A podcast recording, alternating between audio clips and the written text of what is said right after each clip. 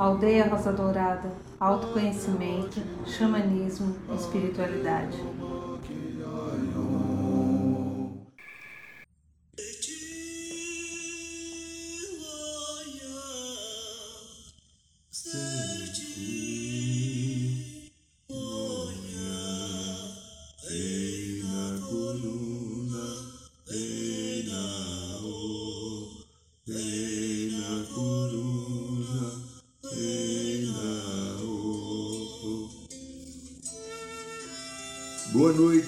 Paulo, boa noite, Brasil, boa noite, Mãe Terra, boa noite, Universo, boa noite, minha querida, meu querido, vocês que estão aqui hoje mais uma vez no programa da aldeia. Agradeço e abençoo a vossa presença.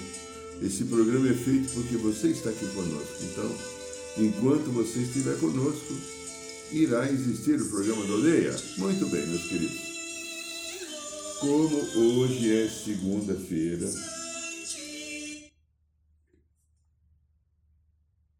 segunda-feira, último dia do mês, né? Dia regido pelo segundo raio, raio dourado, amor, sabedoria. Peço a você, como fazemos toda semana, dá uma fechadinha nos teus olhos agora, inspire devagar, bem no centro do coração. É minutinho, é rapidinho, viu? E vamos entrar em contato através do coração com as energias do segundo raio, dourado, amor, sabedoria, com o querido Mestre Confúcio, os queridos arcanjos Jofiel e Constância, pedindo que eles possam, nesse momento, dispensar a todos que estão em sintonia com o programa da aldeia. O pilar do raio dourado, amor, sabedoria, para que ajude a curar as nossas vidas, a trazer uma consciência nova, renovadora para o momento necessário da humanidade. Inspire e sintam o raio dourado tomando conta de vocês. O raio dourado envolvendo toda a tua vida.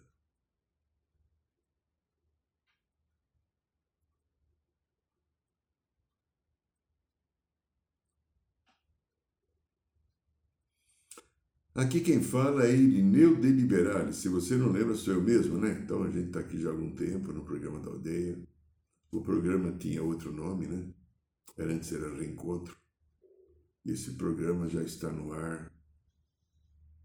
Nós começamos ele em 2009. Puxa, eu estou com o programa toda segunda-feira há 13 anos já. Poxa vida, eu tinha até um pouquinho de cabelo, né? Mas não, é, é, mais ou menos assim, né?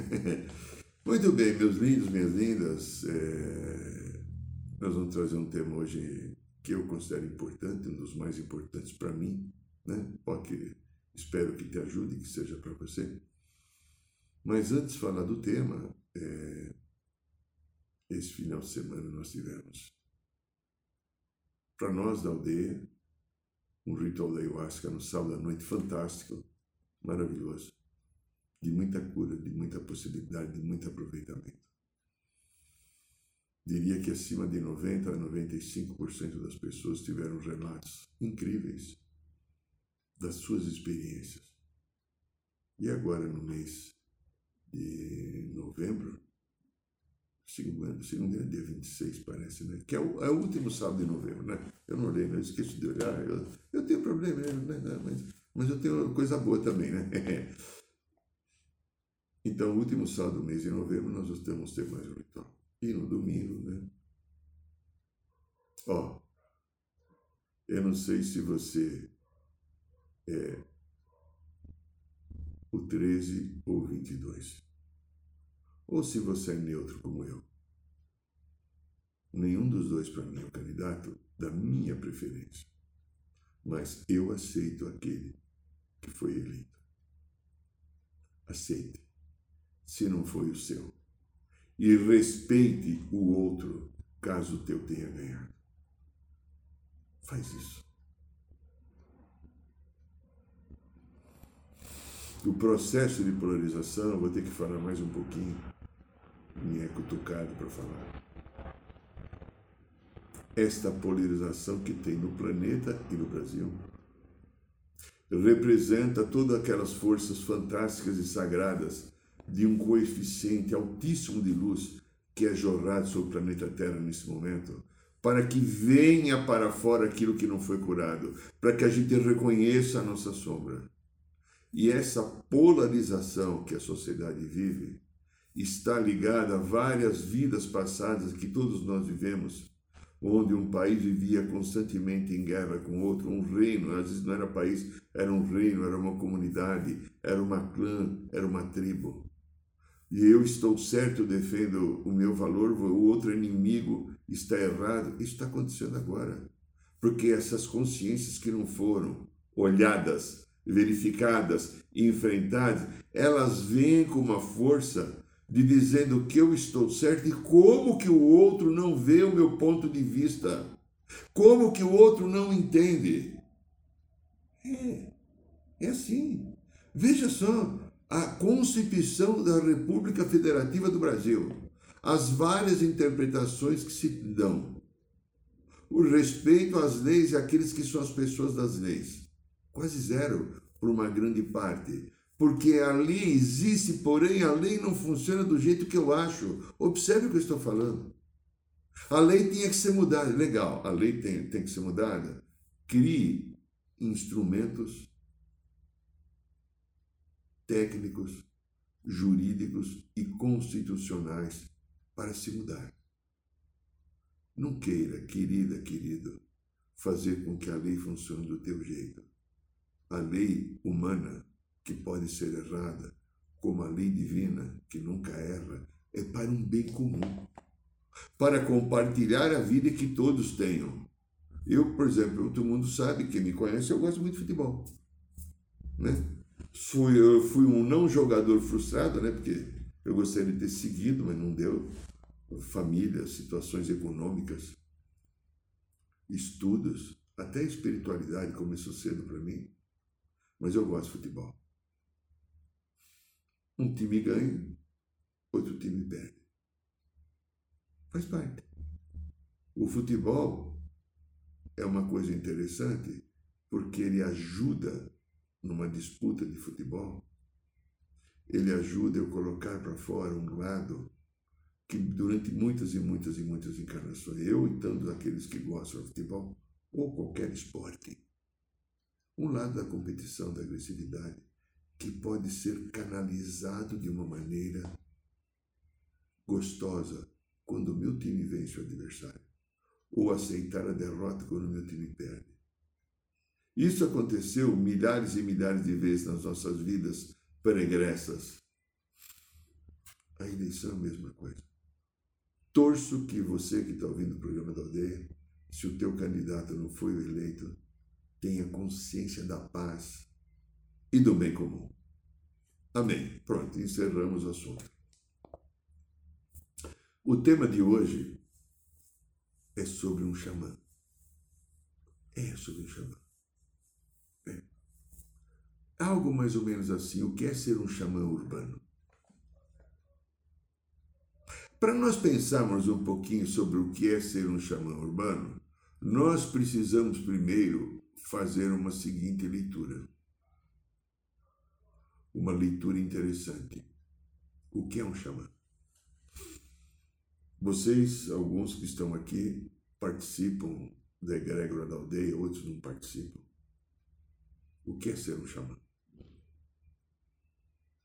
Xamã, como a gente explica no nosso próprio curso, Resgatando o Xamã Interior, é um homem ou uma mulher que, através da sua percepção, da sua intuição, do seu interesse, ele entra em contato com formas diferenciadas de vibrações do universo. O xamã tem percepções, o xamã tem visões, o xamã tem uma aura que lhe possibilita o respeito a todas as formas de vida. É uma lagartixa, ou um Bolsonaro ou um Lula. É o milionário ou mendigo na rua que está pedindo esmola? É um cachorro ou um rinoceronte? Um pássaro ou um vagalume? Todas as formas de vida são sagradas. E às vezes no budismo talvez seja, e muitas vezes algumas pessoas do povo vermelho, lamentavelmente não são todas, né? Mas você encontra, principalmente entre os monges tibetanos, uma busca de uma certa excelência vibratória, a qual toda a vida tem que ser respeitada. E não se mata nenhuma barata lá. Então, o xamã é aquele que vai buscar proteger e respeitar tudo aquilo que a Mãe Terra cria, gera e produz. Porque tudo aquilo que a Mãe Terra cria, gera e produz, é um nascimento sagrado. A gente estava lá nesse final de semana no recanto e a nossa caseira lá, né? A Joyce nos trouxe uma caixa de papelão com cinco gatinhos, que tinha no máximo acho que 15 dias. Uma gata que apareceu lá, que nunca não queria nem ficar, porque a gata e cachorro lá aparecem toda hora no nosso recanto, né? É um espaço grande, eles entram lá. E o animal não tem placa proibida a entrada, ele não sabe ler. Ou aqui não entra, ele entra, né? Então lá eles entram. Né? Tem, um, tem um cachorro lá que a gente chama de Júlia, não sei quem deu o nome, né? As crianças acho que deram o nome. Tá lá, uma, uma, uma cachorra, né? Uma graça, mas serelepe e tal, apareceu lá e ficou, como outros acontece também, né? Tá. Então, cinco gatinhos, aquela coisinha desse tamanhozinho assim, que você chegava, olhava para ele, miau, miau, miau. E alguém falou assim, nossa, alguém deu a ideia de enterrá-lo e matá-los todos. E claro que nós, outras pessoas, nem pense, né? Na vida, respeite. A vida tem que ser respeitada. A vida é tudo uma criação evolutiva da fonte de Deus Pai Mãe. Tudo isso é um processo que gera. Tudo isso é o desenvolvimento das competências, porque você pode imaginar ou pensar que de repente um lado teu alguma vez precisou viver uma experiência como um gato ou como um jacaré, ou como uma baleia, ou como um golfinho, ou como um cachorro. O próprio Buda relata que no seu despertar ele viu vida como os animais. Porque ele quis experimentar, não que na criação divina o ser humano vira de animal para viver um ser humano. É não assim que eu entendo. Mas você pode querer viver uma experiência como um animal. A espiritualidade, muito gentilmente, um dia me mostrou um momento que eu comecei a vir para reencarnar no planeta Terra. Creio que a primeira vida eu era um ser aquático, já contei isso em outros vídeos. Eu era um ser, eu, tudo, eu não tinha, eu tinha só o contorno humano, eu era como uma bolha de água, uma bolha de plástico. Eu sei que eu estendia a mão, se eu queria pegar uma coisa, a minha mão se estendia 4, 5, 8 metros para cima. Era como se fosse tivesse um prolongamento. Aí eu trazia para mim aquilo que eu queria. Depois, aí eu saí da água, talvez eu tinha que me adaptar a uma forma de vida emocional, porque eu era um ser mental conquistador cósmico. Aí eu vim viver na Mãe Terra. A minha primeira vida aqui, eu encarnei numa pedra. Você não precisa acreditar, tá? Só que a minha verdade, eu acredito que eu sei. Eu era uma pedra. Eu não sei quanto tempo eu fiquei numa pedra, e a orientação que vinha. Você escolheu viver como uma pedra, como antes na água, agora como uma pedra, para se adaptar às vibrações do planeta e sentir tudo aquilo que a Mãe Terra sente. Talvez eu estava começando a ser xamã naquele momento e não sabia. Se não me falha a memória, se o meu erro, meu cálculo não estiver errado, é alguma coisa acima de 165 mil anos. Então, o xamã, ele busca contato com preservação da natureza. Tudo que a Mãe Terra produz é sagrado, desde um ser humano ao reino vegetal, animal e mineral. É mineral. Aqui eu não estou com cristal.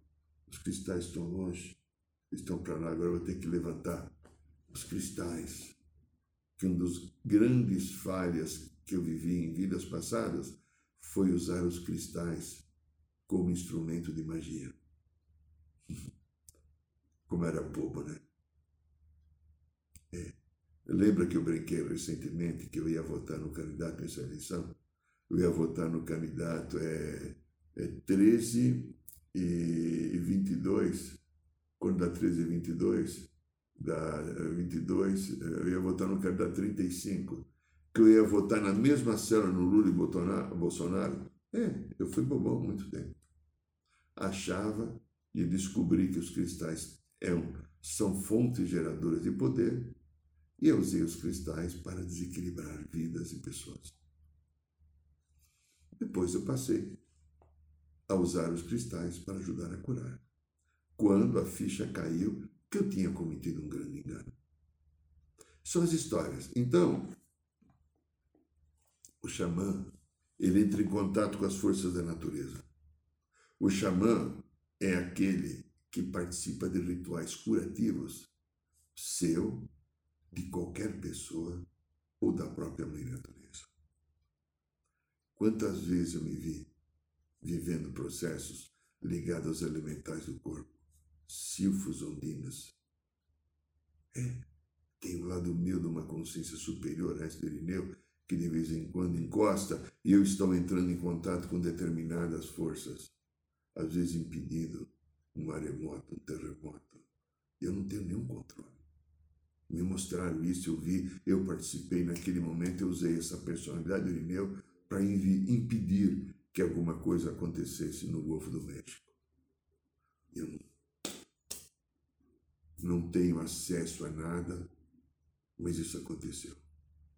Então, o xamã é aquele que vive em contato com a natureza, que está no meio da natureza, participando de rituais curativos, usando o conhecimento e as energias e a sabedoria da ancestralidade do povo vermelho, pode ser de outros povos também, que não tem só xamanismo vermelho, eu sei vermelho, mas principalmente a sabedoria, a ancestralidade e o conhecimento da Mãe Terra, que todos os xamãs, os da Península de Altai na Rússia, o xamanismo chigano, o xamanismo tibetano, etc. Agora nós vamos falar do xamã urbano. ai, ai, ai, ai. O que é ser um xamã urbano, meu amigo? Você tem do teu lado um córrego de águas limpas, não tem?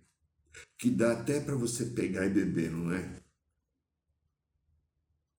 Você tem na sua casa, provavelmente no seu apartamento, várias árvores plantadas Aí no teu apartamento você tem, então você tem no teu apartamento, né? Olha, presta atenção, no teu apartamento, eu não estou mentindo, hein? Você tem lá plantado, às vezes salsinha, cebolinha, coentro, manjericão. Você também tem é, arruda, a alecrim, né? Para às vezes um banho de defesa. Você tem no teu apartamento plantado, ou vai, deixa apartamento, vai parece que é perseguição. Vamos pegar na, no quintal da tua casa você tem todos os elementos de um bom tempero, como você também tem um pé de tangerina ou laranja, ou um pé de goiaba, ou um pé de pêssego.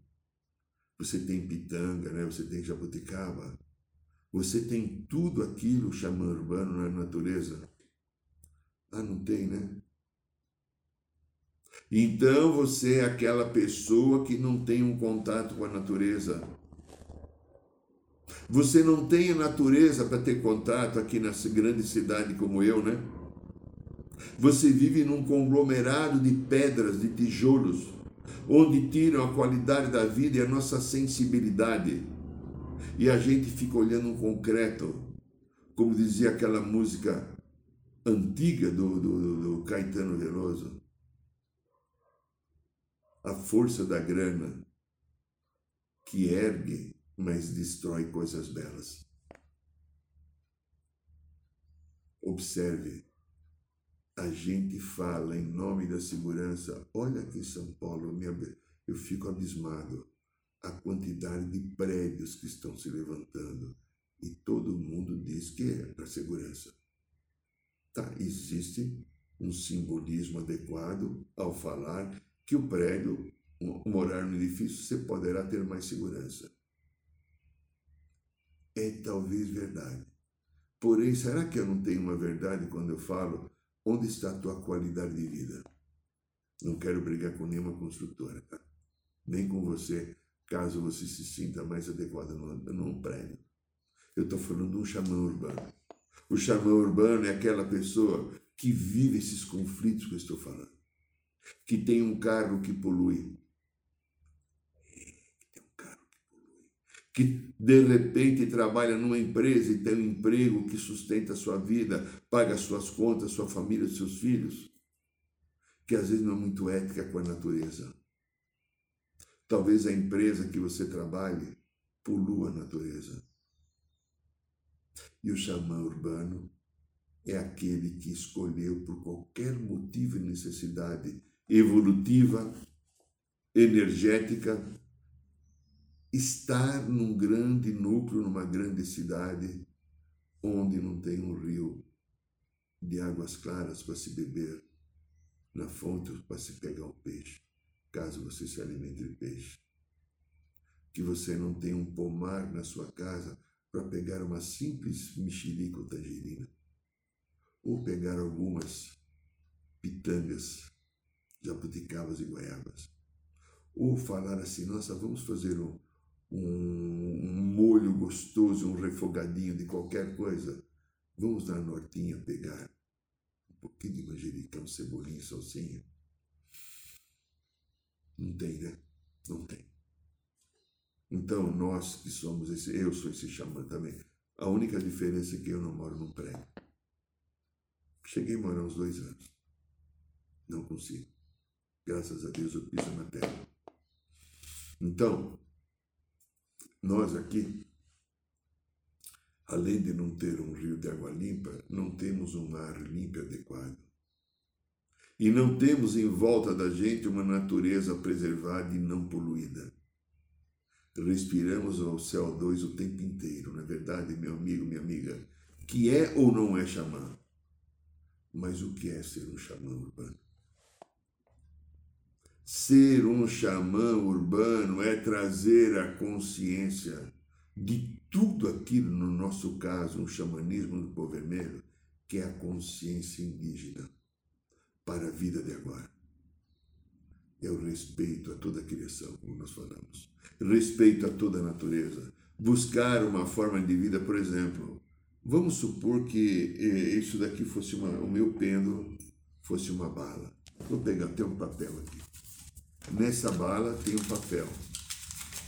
Eu estou andando na rua, eu vou chupar uma bala. Pego a bala e enfio na boca. O que normalmente as pessoas fazem com o papel? Jogam no chão. Um xamã e o irineu não jogam no chão. Ele segura esse papel no bolso, se precisar, na mão, até encontrar uma lata de lixo. Isso é o respeito à natureza. Isso é um respeito que a gente aprende no xamanismo ao viver uma história de um xamã. que bonitinho pêndulo. Olha, 19 e 20 do mês de novembro agora, nós temos o curso de mesa radiônica quântica para quem já aprendeu a trabalhar uh, com pêndulo na radiestesia. Se você tiver interesse, dá uma olhadinha no site da aldeia, você pode se inscrever. É um curso interessante, é só 15 vagas. Então, aquele que pratica o xamanismo, eu recebi um chamado por eles. Eu não entrei nessa onda de xamanismo para curtir um barato. Tem gente que às vezes vem até nós para curtir um barato. Muito legal, essa coisa aí, que é animal do poder, né? Mas não. É uma responsabilidade cósmica. É um conselho. O xamanismo, para mim, para muitos de nós na aldeia, é uma consciência de vida. Ser um xamã urbano, como eu busco ser cada dia, e tem dia que eu não consigo ser, mas a maioria das vezes eu consigo ser, é entender os princípios da vida que atuam na natureza, os princípios da Sagrada Mãe Terra, que nós chamamos de Mãe Rosa Dourada, porque assim a Mãe Terra se manifestou para a gente, de nós, no trabalho xamânico, no ritual da ayahuasca. Ela se veio se manifestar, a própria Gaia, dizendo que o nome dela era Rosa Dourada, um nome que ela escolheu. No curso nós explicamos isso, no curso Resgatando o Xamã Interior. A consciência de um xamã que me bateu na porta uma vez foi para fazer com que, através de um conhecimento e de um respeito maior pela natureza, que eu já tinha um pouco, já tinha, mas não na amplitude a partir do curso que eu fiz a minha formação xamânica. Não a partir do curso que eu teve aprendizados com esses vários queridos mestres que começaram a participar da minha vida, da minha egrégora, e de me mostrar coisas novas e de me ensinar como passar esses valores para as outras pessoas. Porque eu aprendi com eles. Eu não sabia nada. Eu nunca esqueço naquele momento que a própria espiritualidade me levou para dentro da terra, numa caverna iluminada, e que me fizeram uma iniciação espiritual e me colocaram um cocarzinho na cabeça, bonitinho, tinha até algumas penas branquinhas iluminadas. E eu chorando de muita emoção. Tem um vídeo aqui que eu conto, né? É, sobre o xamanismo, no canal da aldeia, no canal do YouTube, tem esse vídeo. Eu fiz isso mais ou menos há quase dois anos atrás. E eu chorava de emoção, eu falava, mas vocês estão me dando uma hierarquia que eu não tenho, eu não conheço nada de xamanismo. Aí eles dando risada, o mestre, né, que naquele tempo era o mestre Hayawata, e hoje, depois ele se apresenta agora como o mestre Ramatiz, porque Hayawata é uma encarnação anterior do Ramatiz. Ele falou assim, é verdade, perante o povo vermelho você sabe muito pouco, mas perante os homens brancos você vai ser um mestre. Vai e ensina. Um ano depois eu estava fazendo o primeiro curso resgatando chama interior que nem tinha o xamã, era curso de xamã, né? Curso de xamã que o Irineu vai dar. Depois, dois, três anos depois, veio vindo o xamã interior, né? É, eu pensei em xamã urbano, mas eu ouvi dizer depois tem alguém com o nome de xamã urbano, não adotei esse nome, e ficando resgatando o xamã interior. Faremos no carnaval agora o quadragésimo no curso.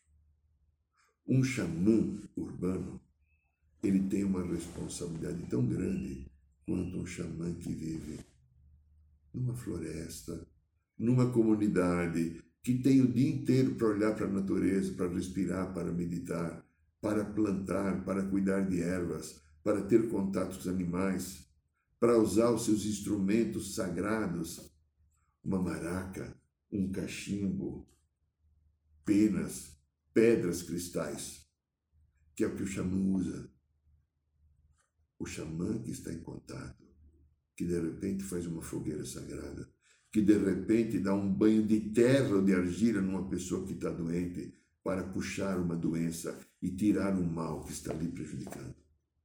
Nós, xamãs urbanos, temos desses, dessas possibilidades que nós realizamos em nossas casas, consultórios. Mas o principal caminho que eu entendi de um xamã urbano, né? um xamã que vive dentro de uma cidade grande ou numa cidade menor, mas que não tem a oportunidade de estar em tanto contato com a natureza. É auto se conhecer. Aprender a entrar em contato com o seu coração, com as suas próprias energias. Resgatando um xamã, resgatando um xamã, né? o xamã urbano, é quando a gente resgata o xamã, ele resgata a sua própria natureza, ele resgata a sua própria consciência, ele se desenvolve no sentido de buscar a partir de dentro o autoconhecimento. Para a partir desse autoconhecimento, ele estar consciente do que é respeitar a Mãe Terra, do que é respeitar a natureza, do que é respeitar um, deixa eu pegar aqui, tem um cristalzinho muito bonito, um verdezinho, um pequeno cristal. o que é respeitar a simbologia desse instrumento cachimbo sagrado. O que é respeitar um cocar? O que é respeitar uma maraca? O que é respeitar um patuá? Que eu tenho meu aqui e que anda comigo. Eu só tiro para dormir e tomar banho. É a minha crença. Você não precisa pensar assim. Eu penso assim, para mim está bom. Porque eu fiz um dia uma escolha quando a espiritualidade disse que tinha que estudar o xamanismo. Eu fiz uma escolha. Eu fui estudar. E depois, quando eu comecei a aprender, eles falaram: você vai ensinar. Eu fui ensinar. Continuo estudando e aprendendo. Não sei se vou conseguir estudar tudo que eu tenho ou aprender tudo que eu preciso. Mas eu continuo seguindo esse caminho. É um caminho contínuo evolutivo.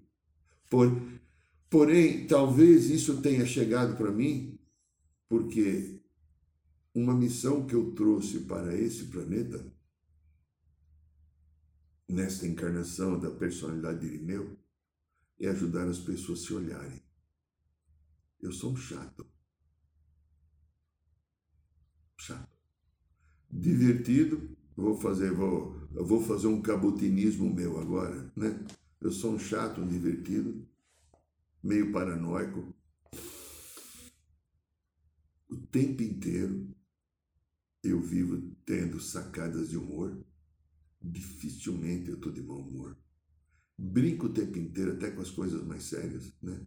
Que eu avisei, inclusive, no sábado à noite, já acho que era domingo, não sei, quando terminou o ritual da ayahuasca, os queridos que estavam lá ajudando a ancorar, né? A gente estava, eu e mais nove, nós estamos em dez pessoas, que nós fomos fazer o ritual para atender as pessoas que foram lá, que quando eu desencarnar, duas, três noites depois, o lençol deles vai subir sozinho, sou eu que vou estar tá lá, né? Então, mas o brincar, ou a ironia, ou é, uma maneira de olhar a vida meio assim, meio fora da linha, às vezes, como eu procuro, não tira de mim a responsabilidade da ética não tira de mim a responsabilidade de um bem comum, que é o conceito do Xamã. Um bem comum. Toda a vida é feita para todo mundo. Toda a vida é feita para todo mundo compartilhar. Todo mundo. Então, de repente, eu vim compartilhar a busca de um autoconhecimento. Como nós falamos, o nosso curso de xamanismo que nós faremos no Carnaval é um curso que resgata a consciência crística. É, é o principal caminho de um xamã urbano é a consciência crística. Cacilda, se o Mussum tivesse aqui do meu lado, ele falou, Nilzão, o que, que negócio é esse dessas consciências crísticas aí que você está falando, né? É aprender através de entrar no coração, fazer leituras. Através de entrar no coração, é ter uma nova percepção de si da vida e de reconhecimento. Que o xamã presta atenção. Ele tem que reconhecer a mãe terra, ele tem que reconhecer uma pedra, ele tem que reconhecer um animal, ele tem que reconhecer uma árvore, uma graminha, uma flor. E o xamã consigo. Tudo isso que está fora é divino. Tudo isso que está fora, a mãe natureza deu. E o ser interior que está em cada xamã? Ele é filhote do capeta? Não. Ele também é um ser divino. Ele é um ser divino que não tem se tratado como divino, e quando ele volta a buscar o xamanismo, é para cair a ficha que eu sou um ser divino e deixo encontrar dentro de mim, no coração, esse ser divino que nós chamamos consciência crítica, no momento que você pega a tua sombra, que são as experiências de dores e machucados, raivas, ressentimentos, mágoas, ciúmes, inveja e etc., e pega a luz divina daquilo, naquilo que você foi criado, e com a luz divina você acolhe a tua sombra. E traz para o teu coração, como explica o querido mestre de Alcum. Isso é consciência crítica. E o trabalho que nós desenvolvemos na aldeia, ou o trabalho de um xamã urbano, é buscar acessar a sua consciência crística, porque a sua consciência crística leva a cada um para o equilíbrio. Leva a cada um para a melhoria contínua do seu processo evolutivo. A consciência crística dá oportunidade para cada um de encontrar o seu eixo, de encontrar através da sua própria amorosidade, da aceitação da sua sombra e da sua experiência, o ser divino que está aí dentro de você, que veio viver a sua história. Viver a sua história, é, de aprendizado. Sobre-luz faz parte daquilo que o Pai mesmo, Deus, Mãe, Pai, Mãe, de, determinou a sua criação, que somos nós. E ser um xamã urbano é buscar praticar a sua consciência divina, buscar praticar o auto-perdão, buscar praticar o acolhimento, buscar praticar uma coisa complicada para nós seres humanos nesse momento de polaridade, o não julgamento, aquilo que é diferente do que você acha, pensa e gosta. Então, ah, então ó, você gostou do programa, dá um like, tá? Principalmente no canal do YouTube aí para ajudar, tá? Dá um likezinho se você gostou, por favor, tá? Ajuda o nosso score. Isso é um xamã urbano. Aquilo que vai buscar os conhecimentos que o povo vermelho tem, no nosso caso da aldeia, que praticamos o, o xamanismo do povo vermelho, buscar o conhecimento do povo vermelho com a natureza, com tudo aquilo que a mãe tem, que a mãe terra, rosa dourada, produz, o respeito a todo tipo de vida que existe, integrar isso num conceito em que a natureza, todas as formas de vida, e tudo aquilo que existe é respeitado, inclusive eu mesmo. Aí eu crio uma possibilidade querida, gostosa, eficaz e digna para eu me tornar um xamã urbano. Caso você que está vendo esse vídeo ou o programa ao vivo queira se tornar um xamã urbano, no mês de fevereiro nós vamos ter o curso Resgatando o Xamã Interior. Se esse programa mexeu com você, dá uma olhada no site. Lá tem as informações. Os quatro dias de carnaval você vai poder estar conosco. Você vai tomar café da manhã, você vai almoçar, você vai jantar, você vai tomar banho, você vai dormir, você vai rir, você vai chorar de emoção, você vai viver uma experiência. Além de receber os instrumentos xamânicos, né? principalmente o cachimbo, o seu patuá colar, a sua maraca, penas, né? o seu curibe para fazer um rapézinho também, você vai ter o conhecimento do que é ser um xamã. Lá a gente explica com muita clareza aquilo que a espiritualidade nos orienta a ser passado. E você poderá fazer e viver quatro dias de festa. Olha lá e se você quiser, será muito bem-vindo. Ó, o nosso livro Matrix Emocional, o livro que a gente escreveu, conta a experiência de como lidar com memórias e consciências de vidas passadas, que são os problemas nossos. Né? Nós fazemos o ritual da ayahuasca porque temos memórias e consciências de vidas passadas para serem curadas. São 288 páginas, feito numa linguagem acessível que você poderá ler entender, porque foi feito para leigo, mas também serve para médicos, psiquiatras, psicólogos que quiserem, porque tem uma explicação bastante clara da minha experiência, com mais de 30 exemplos, de como eu descobri, como eu aprendi a entender e a tratar das memórias e consciência de vida passada. Aí está em descrição o e-mail. Se você quiser estar, ter esse livro, ele custa R$ 49,90 e você, se fizer o pedido, você recebe em sua casa pelo correio. Então, minha querida, meu querido, eu agradeço a sua presença. Toda segunda-feira tem esse programa da aldeia. Toda quinta-feira nós temos a roda de cura no bairro de Piranga. E se você quiser estar conosco, será muito bem-vindo. É só entrar no site da aldeia e verificar. Agradeço a sua presença, que você tenha uma semana de paz, de luz, de harmonia e possa, a partir de agora, viver uma vida cada vez mais assertiva e feliz. Boa noite, São Paulo. Boa noite, Brasil. Boa noite, Mãe Terra. Boa noite, Universo.